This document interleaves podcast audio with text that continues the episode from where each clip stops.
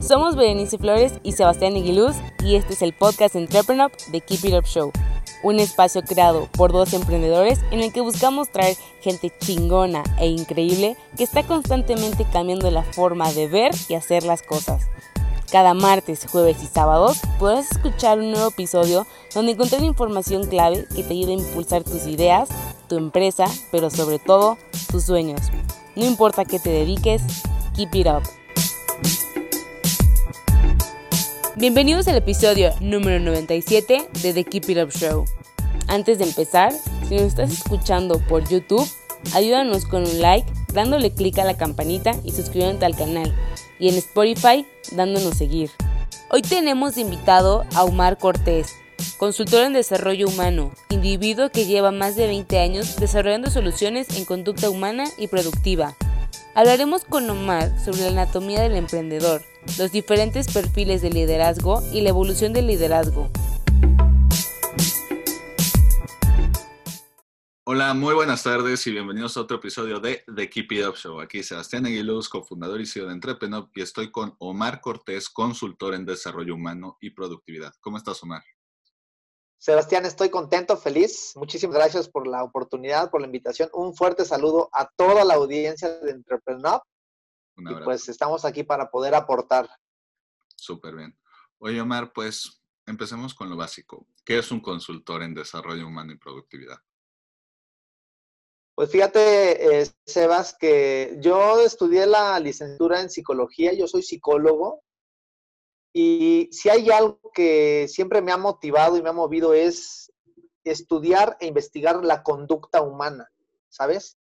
Yo posteriormente me especialicé, hice una maestría en administración de recursos humanos y durante muchos años trabajé en dirección de recursos humanos y encontrábamos una gran cantidad de áreas de oportunidad en las personas que ocupaban un cargo en las diferentes áreas de la empresa, así como de otras empresas, porque hemos dado siempre consultoría a otras empresas. Y me llamaba mucho la atención cómo algunas personas realmente el rendimiento que tenían dentro de sus áreas de trabajo era muy alto y el de otras personas no. Y esto, pues, me motivó a estudiar la conducta humana. La vengo estudiando desde hace 20 años. Y un consultor justamente en desarrollo humano es, lo que hacemos es platicar, como lo que estamos haciendo tú y yo ahorita, ¿sí? Por supuesto que bajo una metodología, también me especialicé, de hecho, en el, en el psicoanálisis de Carl Gustav Jung, que es el sucesor de Freud, y hacemos a través de esta charla un acompañamiento a las personas en donde vamos identificando qué es lo que los motiva a detonar cierta conducta en su vida. Entonces, la consultoría en desarrollo humano es tan simple como mostrarte como un espejo, decirte, mira, tus comportamientos vienen de esta parte de tu pasado, de estas huellas del pasado, de estas experiencias que tuviste, de estos eventos traumáticos que experimentaste cuando ocurrió esto que me contaste y así sucesivamente. Y entonces la gente, yo no sé si tú sepas, pero Freud decía que el 85% de la conducta humana es inconsciente, viene de nuestro inconsciente. Entonces, 85% de los resultados que nosotros mismos generamos no los elegimos conscientemente, lo elige un, sistema complejo de pensamientos, de creencias que aprendimos en el pasado y a veces estamos en un momento de nuestro presente que no nos gusta. La idea en la consultoría en desarrollo humano es que tú identifiques por qué estás generando ciertas conductas y cómo corregirlas, ¿sabes? Cómo realmente convertirte en ese arquitecto de tu destino, cómo tú diseñas tu lienzo, ¿no? Cómo reescribes tu vida, ¿sabes? Básicamente es eso.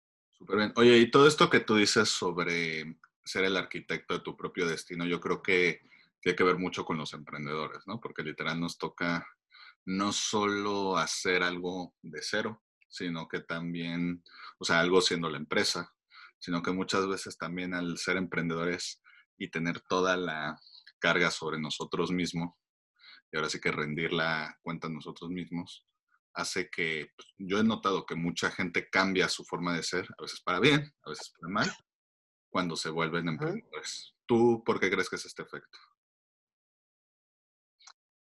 Pues mira, justamente hay una anatomía del emprendedor. Ajá. Eh, mira, tú y yo y muchas personas eh, crecimos con la idea de lo que nuestros padres siempre anhelaron para nosotros, ¿sabes? Eh, estudia mucho, sea alguien en la vida, este, dedícate, enfócate lo que quieras, ¿no? Entonces, al estar dentro de una de un círculo estricto educativo por parte de nuestros padres, hay una etapa en, del ser humano que se llama adolescencia, que es en donde justamente vienen todos los cambios que deseas como crecimiento personal. Y parte de esos cambios, Sebas, es liberarte de tus padres, ¿ok? Justamente el ser humano busca independencia, Sebas. Es un, es un proceso natural que todos estamos buscando. ¿Por qué? Porque nuestros papás nos dicen qué hacer, cómo hacerlo y a su criterio, a su manera. Y el ser humano siempre busca liberarse, como independizarse, vamos a llamarlo así. Justamente el emprendedor, el querer ser emprendedor, es como liberarte de, esa, de ese nido, ¿sabes? Del cual estuviste atrapado durante tus primeros años de vida y demostrarte que por ti mismo puedes crear o puedes generar algo completamente diferente de lo que la sociedad acostumbra a, eh, a exigirle a una persona como es que se emplee en un trabajo y que trabaje durante ocho horas y que le rinda este, eh, resultados a un patrón, a un jefe, y, vivir como atrapado en, esa, en, ese, en ese sistema que ha existido durante muchísimos años, ¿no? Y es como liberarte de, ese, del, del nido de los padres. Eso es lo que es el emprendedor. ¿Cómo hago las cosas diferentes de las que me, de como me dijeron que debería de ser? Y entonces, pues a través de tus ideas, a través de tus necesidades, a través de tu creatividad, a través de que identificas una necesidad en un mercado y quieres satisfacerla y cubrírsela a este nicho, te avientas, ¿no? Y entonces te liberas. Pero bueno, no se trata nada más de eso, o sea, eh, se involucra una gran cantidad de, factores para que este emprendedor sea exitoso. Pero pues no sé si contesto un poquito esta, esta respuesta, esta pregunta que me hiciste. Sí, claro. Sí, sí, sí. Oye, Omar, y por ejemplo, tú que das estos cursos y conferencias, etcétera, ¿hay algún momento como Eureka donde ves como de aquí se le está cambiando la mentalidad a la persona? ¿O es más como que algo que se refleja con sus acciones mucho después? Pues yo, yo siempre he dicho que no sé si tú has escuchado, por ejemplo, que Albert Einstein llegó a utilizar el cerebro al, al 6%, ¿no? que estamos hablando del potencial intelectual en las personas. Todos tenemos un potencial intelectual, el cual está altamente desperdiciado. O sea, así te lo puedo decir, eh, muy pocas personas realmente eh, son capaces de darse cuenta de las capacidades que tienen. Entonces, cuando tú te sometes a un proceso de desarrollo a través del cual, mira, llámese que vayas con un psicólogo, llámese que te hagas una especialidad o una maestría o tomes un MBA o lo que sea, en ese momento estás sometiendo a tu mente a integrarle nuevos recursos. Me gusta decirlo de la siguiente manera, Sebas. Eh, vamos a pensar que hoy tú ganas 100 mil pesos mensuales, ¿ok? Entonces, yo te diría que tú eres muy competente para generar 100 mil pesos mensuales. Sin embargo, ¿estás de acuerdo que habrá personas que ganen 200 mil pesos mensuales, es decir, 100 mil pesos más que tú? La diferencia que hay entre tú y esta persona la podemos determinar como tu nivel de incompetencia. Eres muy competente para generar 100 mil, muy incompetente para generar 200 mil. Entonces, tú tienes los recursos mentales necesarios para ser un generador de 100 mil mensual, pero te hacen falta más recursos para tener un potencial productivo mayor. Cuando entras a un proceso de desarrollo y crecimiento personal, lo que estás haciendo simplemente es descargar, vamos a pensar como, como si de la nube virtual descargas una aplicación, lo que estás descargando es nuevos elementos a tu mente, nuevos recursos a tu mente que te permiten ampliar tu panorama, tu campo de visión y a través de esos nuevos conocimientos es ahí en donde te das cuenta del potencial que siempre ha vivido en ti. El problema no es que no puedas o no, o no, o no tengas el potencial, el problema es que no tienes, mira, si tú quieres eh, desatornillar un, un, tornillo, ¿qué necesitas? Pues un desatornillador. Y a veces lo único que necesitamos es el desatornillador y, queremos despedazarnos la vida queriendo quitar el, tornillo utilizando herramientas que no, que no sirvan para eso, ¿sabes? Y a veces solamente es tener el conocimiento exacto, el conocimiento preciso para decir, claro, así de fácil era la cosa. Claro, ya, ya tienes el recurso disponible, ¿no? Hablando ahorita de recursos y de la eficacia eso, ¿cómo entran los factores externos? Porque el llamado efecto código postal, el, haber estado en escuelas de diferentes niveles, etcétera. O sea, ¿cómo, entra todo eso en esa ecuación de, ser, ¿cómo lo podemos decir? Autosuficiente. ¿Cómo, ¿Cómo, lo dijiste? De ser muy extremadamente eficiente para, para llegar a tal meta. Que seas competente o incompetente. ¿Cómo, cómo entran ahí Pues mira, a ver, el, antes de pensar como en el factor externo, Sebas, yo me he encontrado con un problema inmenso cuando justamente damos este, con, consultoría y es que la gente cree que por terminar una carrera ya acabó, que por terminar una especialidad ya acabó, que porque ya monté un negocio y está funcionando ya acabó, ¿sabes? Y eso, eso te quita humildad. Yo siempre estoy en modo aprender, ¿sabes? Me encanta aprender, me encanta eh, aprender de alguien más que no conocía o que alguien que conocía y que sé que ha tenido éxito. Entonces, el factor número uno es ser siempre humilde. Si no hay humildad en ti, entonces te, te arrebatas la oportunidad de seguir aprendiendo y seguir creciendo.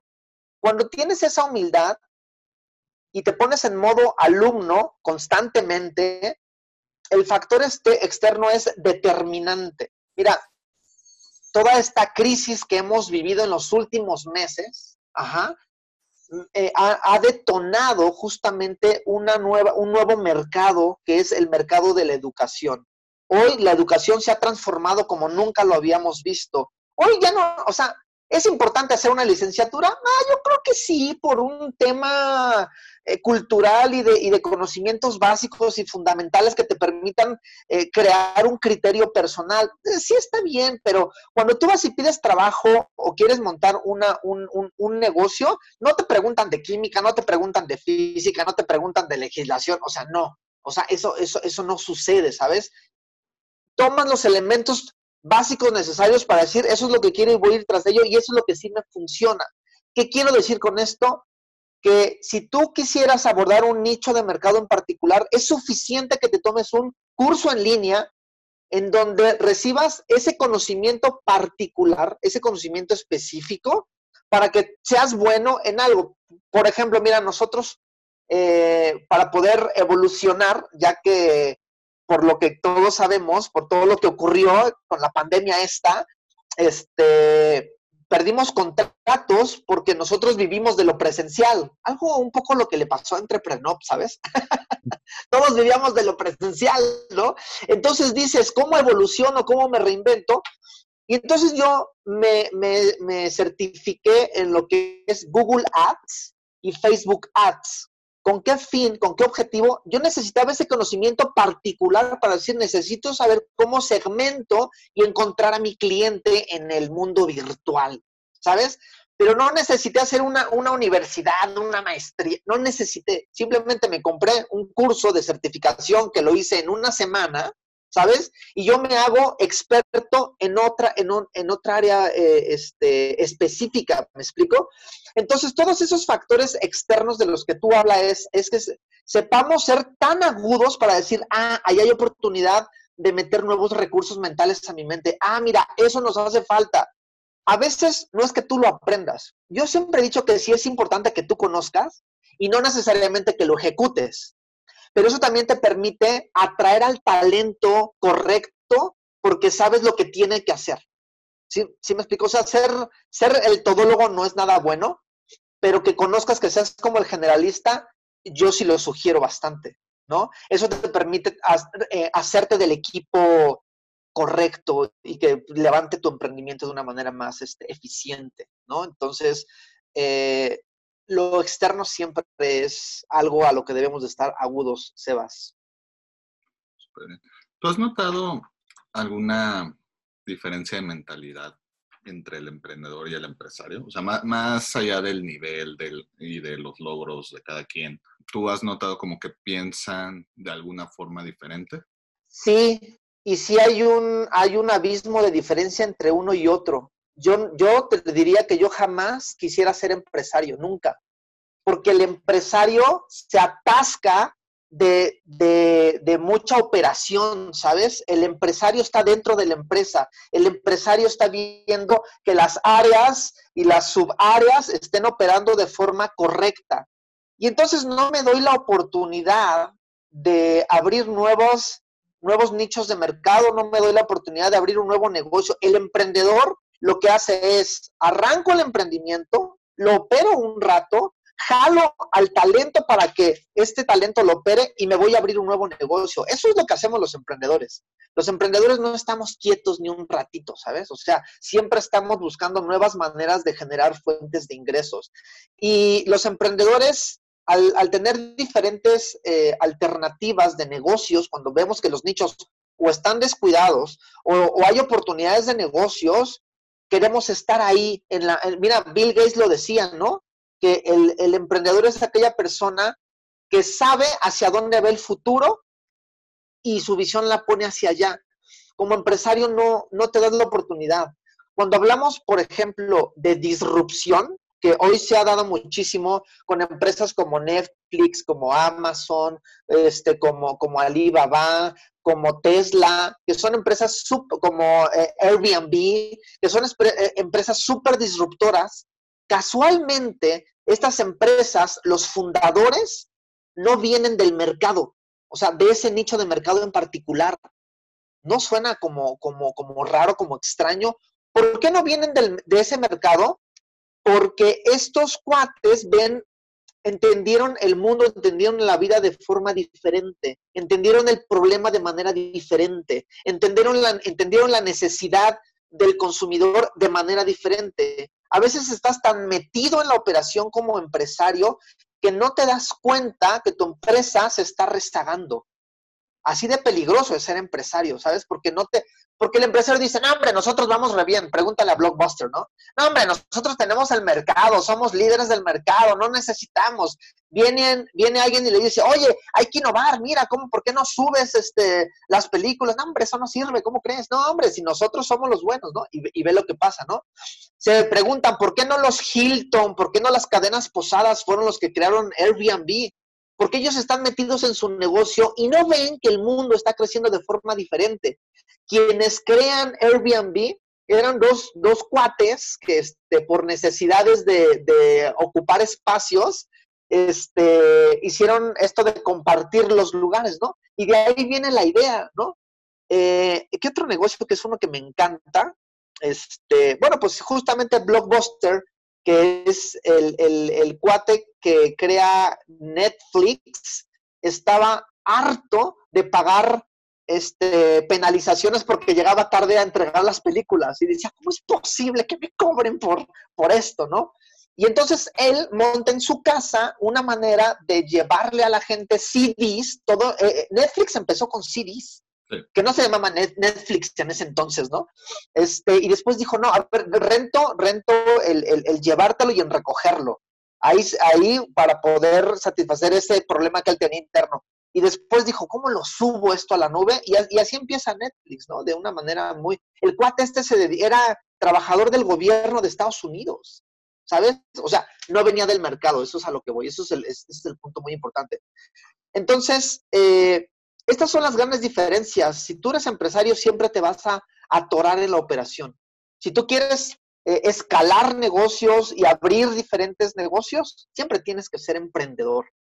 ¿No? Porque el que emprende es el que, o sea, no, un emprendedor no es el que inicia por primera vez un negocio y luego se hace empresario, no, yo, yo no creo que sea así. Un emprendedor es el que emprende un negocio, lo deja operando y luego abre otro negocio, lo deja operando, abre otro negocio y lo deja operando, ¿sabes? Y está inquieto todo el tiempo, ¿no? un ejemplo que también va con lo que contaste que nuevamente fue Uber, que literal nació porque estaban en París los fundadores y no encontraban un taxi. Decían, ¿cómo, cómo es? Y estaba lloviendo. Así es. ¿Cómo es Así es. Pero sí. Así es. Bueno, bueno, Tesla.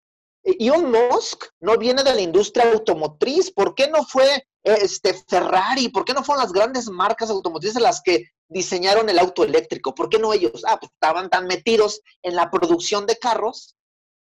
Y entonces Elon Musk viene de, viene de otro, de, otro, de otra mentalidad, ¿sabes? Sí, Eso, eso, es, ese es un emprendedor, ¿no?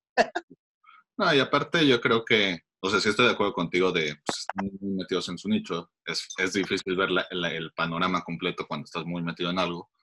Pero, digo, también se les entiende, ¿no? Al final del día, esas mismas industrias pues les daban en la misma la suya, ¿no? Entonces, e, es, es hasta normal que no, que no lo hayan pensado.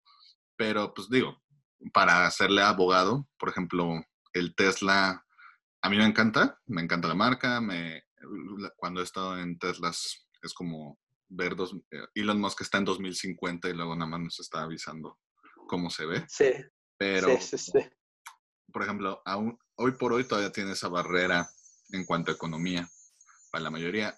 Y en cambio, por ejemplo, pienso en Toyota, que no, no con los eléctricos, pero cuando lanzó su Lexus, me parece que se llama, que es el, su, fue el primer carro eléctrico, los primeros tres años perdieron dinero y sabían desde que se iba a lanzar que iba a perder dinero. Literal, estaba en la planeación claro. de próximos tres años nos va a ir de la chingada, pero queremos volver el, estándar de carro eléctrico porque para ahí va la tendencia, porque cada vez va a haber menos gasolina, va a subir más el precio, el tema de sustentable, etcétera, etcétera.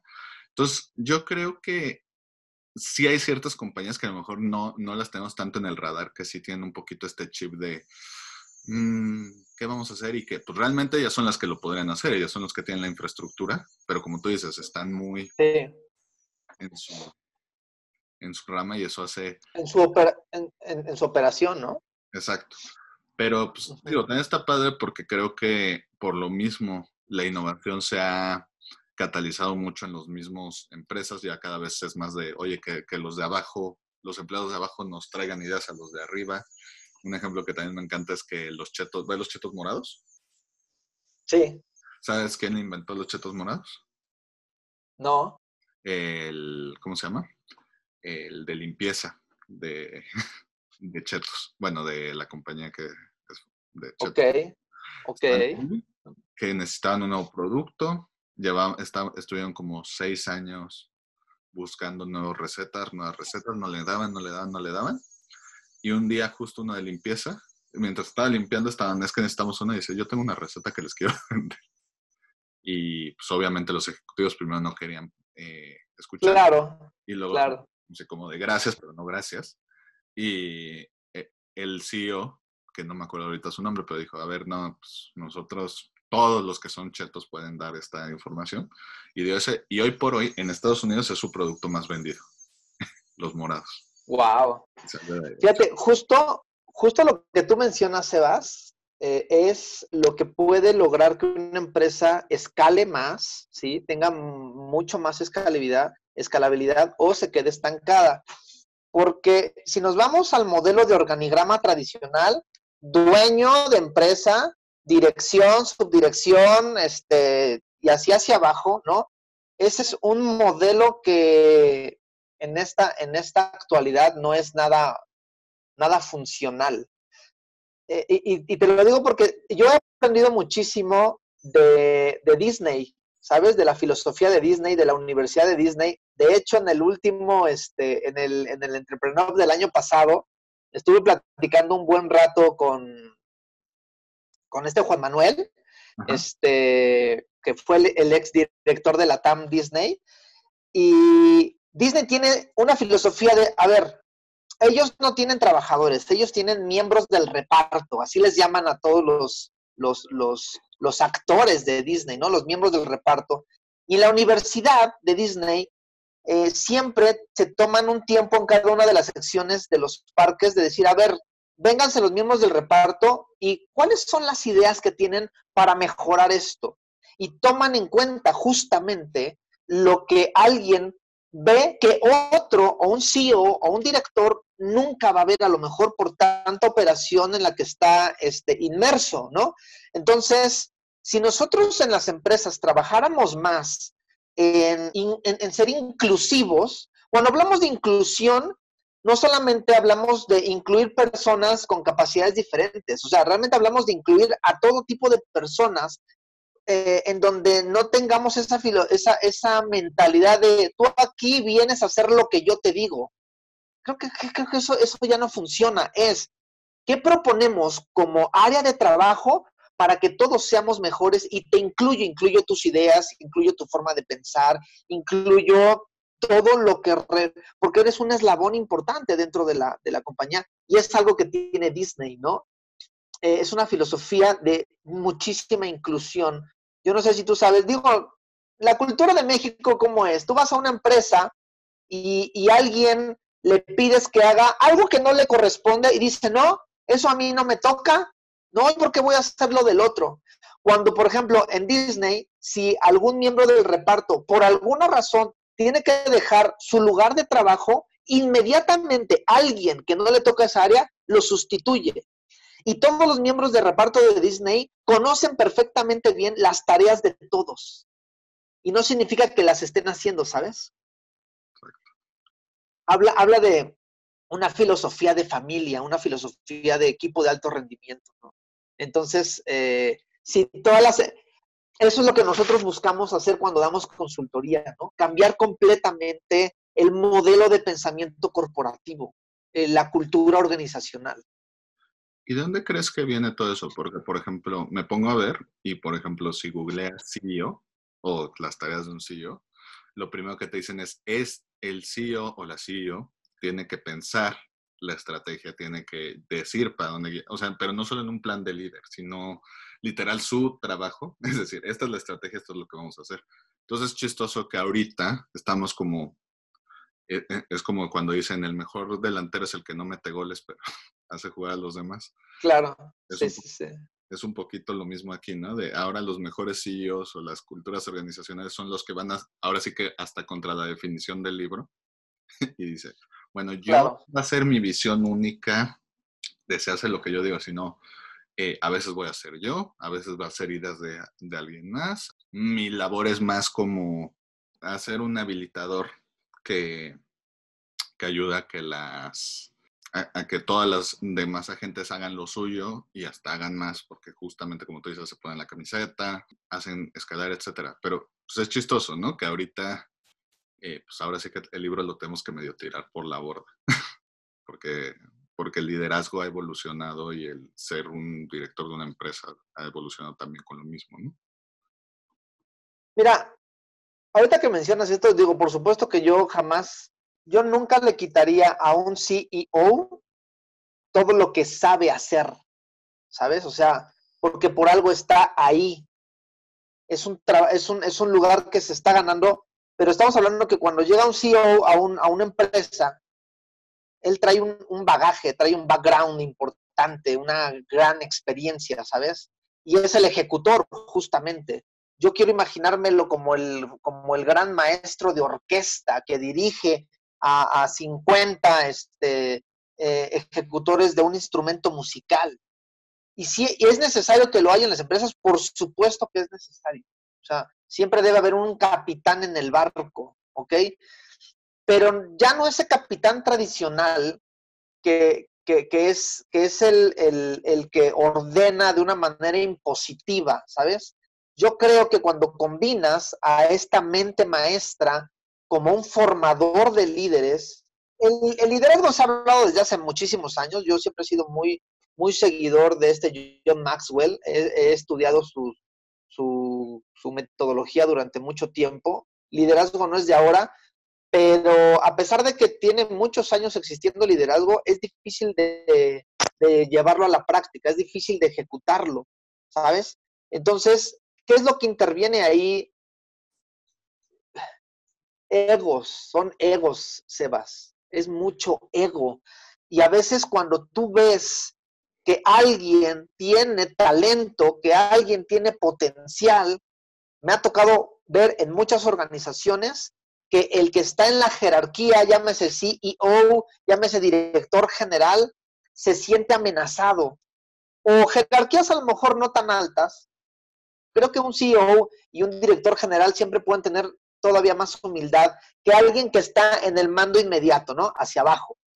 Y sentirme amenazado por alguien que tiene talento, yo creo que es la peor de las tonterías. Es como no escuchar al afanador que trae la idea de crear un churrito verde, ¿no? un churrito morado, ¿sabes? Sí, no. Porque yo creo que sí necesitas esa humildad para escuchar a alguien que aparentemente solamente eh, eh, tiene un trabajo este, eh, operativo, ¿no? De, de, limpieza. Sí, no, y pues como tú dices, a lo mejor el liderazgo ha evolucionado a, a que a lo mejor el CEO... Bueno, yo creo que no hay una respuesta absoluta. Yo creo que cada organización y cada grupo de personas necesitan diferentes cosas. A veces todavía necesitas uno que, que, que venga a carrear a los demás. Hay veces que necesitas a alguien que inspire a los demás. Hay veces que necesitas a alguien que casi casi a martillazo resuelva los problemas. O sea, yo creo que hay diferentes maestros para diferentes ocasiones, pero sí. Pero sí, yo creo que en general la tendencia va a que las grandes empresas tienen más unos gestores de grupos que, como tú dices, dejan el ego aparte para de, oye, quiero que le vaya bien a la empresa, no a mi personal. Y pues, si la empresa le va bien, pues va a decir, este es el chingón detrás de esa empresa. O sea, es como también, hasta por ego deberías de, de darte un poquito atrás, ¿no? Pero es interesante porque no sé si viste una serie que salió en cuarentena de The Last Dance de Michael Jordan. De Michael Jordan. Sí. ¿La viste? Mira, no la vi, Sebas, y te voy a decir por qué no la vi, porque yo tengo un compendio de Michael Jordan. Yo sigo a Michael Jordan desde que era un chamaquito. Yo siempre fui bull. Entonces, justamente yo, yo te quería mencionar, Michael Jordan lo dice, ¿no? El talento gana juegos, pero el trabajo en equipo gana campeonatos. Y esa es una frase de Michael Jordan, justamente. Exacto. Pero igual, justamente pensando en esa serie, yo me acuerdo que viéndola y hablando con amigos, y, y lo, lo, hablamos nosotros y luego lo vimos así en un artículo que sacaron, que era de, tomen muy en cuenta de la época en que se grabó esto, porque es una serie documental, porque hay cosas, y va con todo este tema de la evolución del liderazgo. Yo creo que, o sea, dice, Michael Jordan es un grandísimo líder, pero seguramente su gestión de liderazgo en la época actual no solo es de que no hubiera tenido los mismos resultados, seguramente ni siquiera lo hubieran dejado hacerla, porque literal en la serie ves cómo le mienta la madre a sus compañeros, como literal, a ver, no, ven aquí. O sea, ¿qué, dices ahora?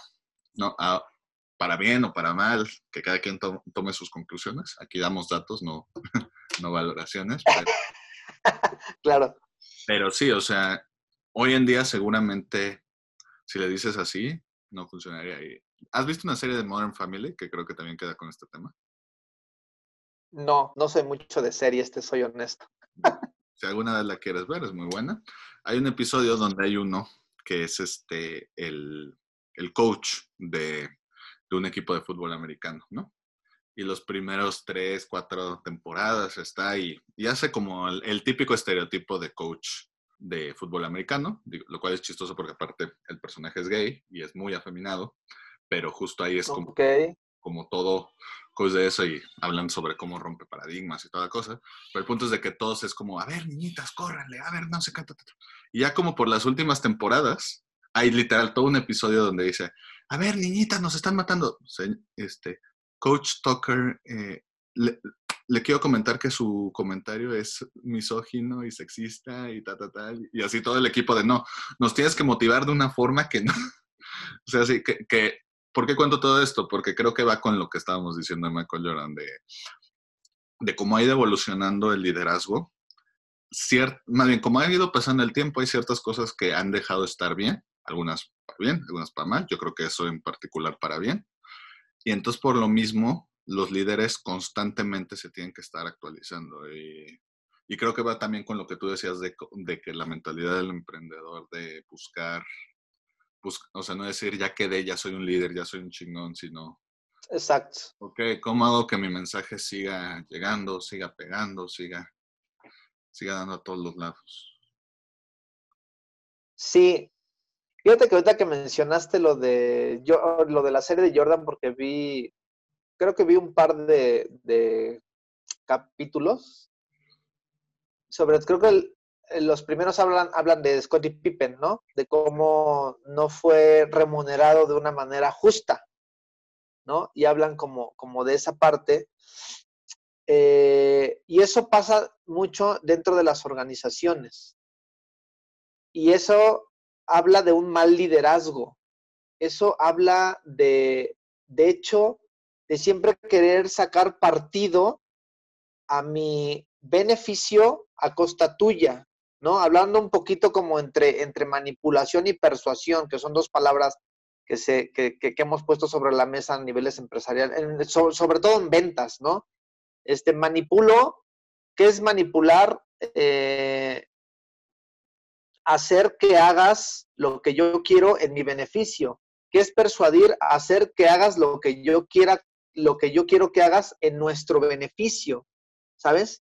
Entonces, el, orden jerárquico, si, si, se queda en esa, en esa prehistoria de la que tú hablas, ¿no? En donde la misma evolución ha ido dando orden a, estos, a estas conductas o estos comportamientos, pues creo que los, que los panoramas que deberíamos de estar viviendo hoy en día es eso, eh, olvidarnos de las jerarquías literalmente. Mira, una ocasión, Sebas, estábamos dando una consultoría a una empresa. Y entonces, algo que le dijimos fue, a ese que tienes ahí, duplícale el sueldo. No, pues ya te imaginas, ¿no? No, hombre, ¿cómo le voy a duplicar? Digo, a ver, ese que tienes ahí es tu arma más importante. Es el, es el que sostiene casi la empresa, ¿no? Si tú no le doblas el sueldo a este cuate, se lo va a llevar el de enfrente, cabrón. Se lo va a llevar el de enfrente. Bueno, Regresamos mes y medio después para darle continuidad al trabajo que estábamos haciendo con esta empresa. Y de repente, oye, ¿en dónde está este cuate? Vamos a hablar con él, ¿no? No, ya no está. No, ¿cómo que ya no está? ¿Por qué? No, pues se lo llevaron. ¿Pero le doblaste el sueldo? No, no se lo doblamos.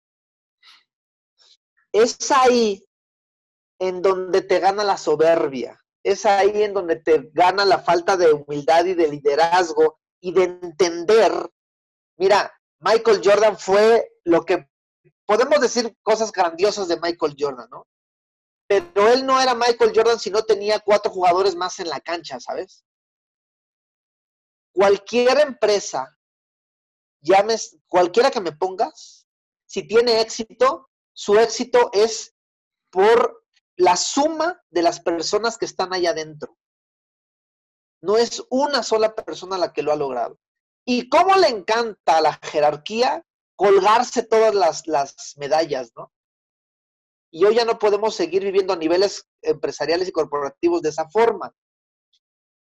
Respetando, por supuesto, lo que tú mencionaste del CEO, porque él es el que sabe, porque él es el que ha tenido el background, sí es cierto. Pero ya con, no sé cómo llamarle, si con otro formato o con otra con otra estructura, con otra este, dimensión. No sé, no sé si me explico. Sí, sí, sí. Y pues mira, Sebas, durante 20 años hemos buscado justamente a través de lo que hacemos el, el poder empoderar a la gente de esta forma, ¿no? Que tenga un verdadero potencial, no solamente productivo. Cuando hablamos de productividad, no hablamos de hacer dinero. O sea, no, no solamente es hacer dinero sino realmente es hacer empresa, sino realmente es darle el valor que se merece cada una de las personas que mueven un dedo dentro de la empresa. Y, la consecuencia es productividad, la consecuencia son utilidades, eso está padrísimo. Eh, mira, yo tengo un seminario que se llama El arte de poder vender. Y entonces, cuando, cuando tengo a los vendedores, lo primero que les digo es, a ver, señores, por favor, lo primero que quiero es que se olviden de ganar dinero. Y todos así, ¿cómo? Si vengo a aprender a ganar dinero. digo, la vida no funciona así.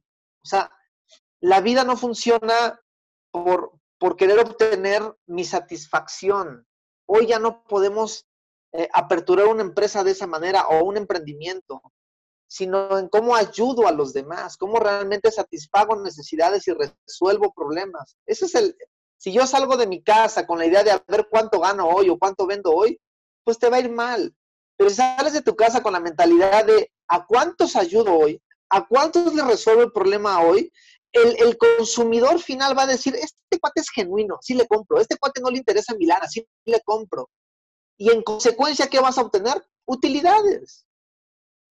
Y creo que hace, hace mucha falta esa mentalidad, Sebas, no sé qué piensas. Sí, la verdad sí, totalmente. Un poquito, para acabar también con las metáforas de deportes y así, estaba oyendo un programa de, básicamente hablan de fútbol inglés, eh, y justamente una de las preguntas de la audiencia fue, ¿cuáles son los mejor one-man team de la, de la, historia? Y básicamente era equipos que básicamente había un chingón y pues básicamente sus 10 amigos, ¿no? Porque no, como que no aportaba. Claro. Y dijo, mucho. ¿Cuáles eran los mejores one-man teams de la historia? Entonces se quedaron así como 10 minutos así reflexionando de, pues podría ser este, este, pero pues no ganaron nada este, pues, güey, o sea, fue ganancia que no descendieran, ¿no? Pues este que, pues quedó décimo, ¿no? Y hasta que uno sacó el comentario de, pues, es que, para que vean que está cabrón, ganar un, un trofeo, si nada más tienes a uno jugando bien cuando, y a otros claro. no están ayudando. Entonces. Claro. De hecho, algo que yo siempre comparto, Sebas, con este tema de los, sobre todo de, de las disciplinas individuales, Sí, es uno el que se gana la medalla. Sí, es cierto, es uno en el que está en el podio recibiéndola. Pero ese que está recibiendo la medalla es gracias a todo un equipo de trabajo que está atrás. No se la ganó él solito. O sea, te la ganas con un... Mira, algo a, quien reconozco muchísimo es, por ejemplo, la escudería Ferrari, ¿no? Necesitas 20 fulanos para que el carro en los pits esté 3 segundos. Si no, ni, ni modos que, ok, tú puedes ser el, el, chingoncísimo manejando el Ferrari, sí, puedes ser lo mejor, cabrón. Pero sin esos 20 cabrones tendrías que bajarte tú a cambiar tus llantas, a ponerle la gasolina. ¿Sí me explico? Sí, No, no existe el, el, el, yo, no, cabrón, no, no, no. Yo estoy negado a eso completamente. ¿no? Súper bien. Oye, Omar, para ir terminando, a todos los invitados de Keep It Up Show les pedimos sus tres sís y sus tres nos para emprendedores. Básicamente, tres cosas que un emprendedor debe hacer sí o sí y tres cosas que debe evitar a toda costa. Tres mandamientos y tres pecados capitales. ¿Cuáles serían los tuyos? Ok, vamos a empezar con los pecados capitales. ¿Qué es lo que no debería de hacer un emprendedor? Eh, punto número uno. Un emprendedor invierte capital, ¿sí? Eh, está, los, los, números nos dicen que de cada 100 empresas, solamente alrededor de 5 triunfan. Esos, esos números son horribles, ¿no? Eh, ¿Qué quiere decir esto? La mayoría de los emprendedores se van sobre las utilidades. Tú no puedes irte sobre tu negocio, sobre, sobre las ganancias. En realidad nunca, los primeros cinco años yo te puedo decir que no hay ganancias dependiendo de la dimensión del negocio. Eh, nunca, o sea, capital número uno, que te vayas y te gastes la ganancia cuando arrancas, ese es un súper un super pecado capital. Porque entonces, yo la analogía que hago es, imagínate que tienes un bebé de brazos y el bebé, ¿qué es lo que necesita? Leche, leche, leche. ¿Cuándo? Pues a, a, libre demanda, dice el, el pediatra, ¿no? Dale leche a libre demanda. Lo que necesita el bebé. Tu negocio es exactamente igual tienes que inyectarle y reinyectarle la inversión y la reinversión a libre demanda, lo que necesite. Entonces, pecado capital número uno, no se vayan sobre la utilidad, reinviertan el dinero, ¿no? Ese sería el primero. Eh, error capital número dos, creo que ya lo hablamos hace rato. Nunca declararte un producto terminado. Eso es algo que siempre lo he compartido por todos lados, Sebas. Eh, siempre ponte en modo aprender. Declararte producto terminado es arrebatarte la oportunidad de seguir creciendo, de seguir siendo mejor. Eh, todo está en movimiento y todo está en constante cambio. Los seres humanos cambiamos constantemente. Tú y yo ya no somos los mismos ahorita que cuando empezamos hace rato. Ya no somos los mismos, ya nos transformamos. La audiencia que está escuchando este, este audio no es la misma de la que era al principio ahorita, ya aprendió algo nuevo. O a lo mejor ya se dio cuenta lo que las pendejadas que no tiene que decir. ¿Sabes? Este, entonces, error, pecado capital número dos, nunca te declares producto terminado. Siempre eh, mantente en, en, on como en, modo aprendiz, ¿no? Eh, y pecado capital número tres, querer hacer todo tú. Ese es un, ese es un tipo de horror del emprendedor. Querer hacer todo tú. Ah, mira, hay muchos emprendedores que empiezan solos, el solopreneur, ¿no? Y aprenden de muchas cosas, está bien. Pero cuando tu emprendimiento empieza a crecer, tienes que aprender a desapegarte. Mira, la generación de oxitocina, no sé si sepas, Sebas, pero la oxitocina es la hormona del apego, ¿ok? Es el neurotransmisor del apego. Entonces, el emprendedor genera mucha, mucha oxitocina por todo lo que vive. Eh, tienes que aprender a desapegarte de lo que aprendiste y comenzar a atraer al talento correcto y, y realmente delegarlo, realmente confiar en el que esté enfrente a muchas personas les cuesta trabajo confiar en otras personas, en el talento. Porque si tú estás queriéndote meter todo el tiempo en la ejecución del de enfrente, no dejas operar el negocio. Entonces, ese sería el, pecado capital número tres que les diría. Aprendan a delegar, ¿no? No cometas el error de querer hacer todo tú solo, de ser gerentodólogo, ¿no? Eso es un grave error, ¿no? Este, y eh, los otros tips Tres mandamientos del emprendedor. Tienes que estar dispuesto a sufrir como emprendedor. No existe emprendedor que no sufra en el emprendimiento, porque la crisis es, es parte natural del ser humano en lo general. Cuando tú empiezas, cuando tú naces, tienes crisis de crecimiento, te duelen los dientes cuando te van a salir, te, eh, aprendes a caminar y te das unos madrazos cuando te caes y te duele, este, tienes que enfrentar a tus padres que te dicen cómo no hacer las cosas y eso es o sea, hay crisis por todos lados. En un matrimonio, no sé, ¿tú estás casado? ¿Tienes novia? ¿Tienes este? No, pero. Bueno, pero, pero ya sé por qué no, porque, porque tú ya te diste cuenta que los matrimonios es pura crisis, Carlos. Entonces, todo lo que queremos hacer, ya sea hacer una carrera, hacer, tener un, matrimonio, este, salirnos de casa, de por medio siempre va a estar la crisis y eso genera sufrimiento, genera dolor. Aprende, a, es muy bonito triunfar, es padrísimo triunfar, pero es un error no querer vivir también la crisis que se vive en el proceso de triunfar, de alcanzar el éxito. Tienes que aprender a sentir el dolor también. Porque si no, no, no te atreves, como mecanismo de defensa natural, el ser humano le huye al dolor, Sebas. Es un mecanismo de defensa. Tienes que aprender a vivir el dolor y que es parte de tu proceso de aprendizaje y crecimiento. Si no estás dispuesto a eso, no puedes ser emprendedor, se los prohíbo, pues, porque te va a ir muy mal. Ahora, eh, tienes que aprender de esas caídas. Tienes que saber y a ver, yo siempre le hago la pregunta en conferencias a la gente, y esto se lo aprendí a un colega, el doctor Camilo Cruz. Estaba yo una ocasión, hace ya muchos años, compartí escenario con el doctor Camilo Cruz. Y, entonces se le pregunta a su audiencia, a ver, ¿quién es el enemigo del éxito? ¿Quién es el enemigo del éxito? ¿Tú qué me responderías, Sebas? La soberbia. La, soberbia. Mucha gente contesta, el fracaso, ¿no? El fracaso. Entonces, no es cierto. ¿El fracaso genera dolor? Por supuesto. ¿Te hace sufrir? Por supuesto. Pero dentro del fracaso tienes que encontrar la oportunidad de crecimiento y desarrollo. El fracaso te edifica y te reconstruye. ¿Ok? ¿El fracaso genera dolor? Claro, pues a quién le va a gustar perder, no sé, un millón de pesos por un, mal movimiento, ¿no? Aquí, pues, güey, no lo ves como, como algo malo, velo como que te costó un millón de pesos aprender algo, cabrón. No se pierde, se aprende, ¿no? Entonces, el verdadero enemigo del éxito es el conformismo y la mediocridad. Esos son los enemigos del éxito. Sí, pero el fracaso nunca. El fracaso se convierte en fracaso cuando renuncias, ahí fracasas. Renuncias, fracasaste.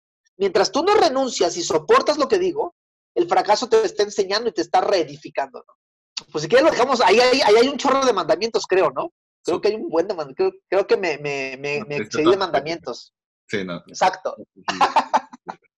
Eh, Sebas, pues esto, esto es lo que me encanta compartir con la gente, Sebas, y, y lo agradezco el espacio.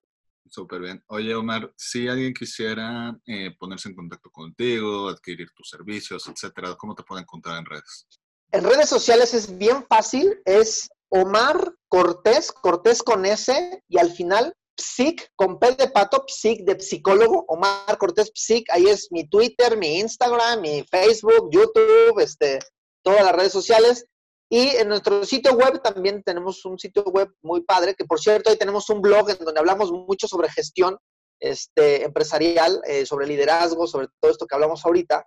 Es consultoría o de oso de casa.com. Consultoría o c.com. Ahí nos pueden encontrar también. Súper. Bueno, Omar, te quiero agradecer por tu tiempo. Espero te lo hayas pasado también como nosotros y como decimos en el programa, keep it up. Me la pasé bien chingón, keep it up. Gracias a todos.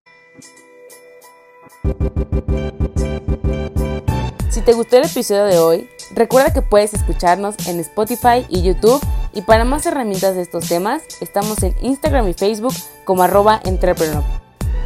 Si quieres seguir a nuestro invitado de hoy, te dejamos en la caja de descripción sus redes sociales y datos de contacto.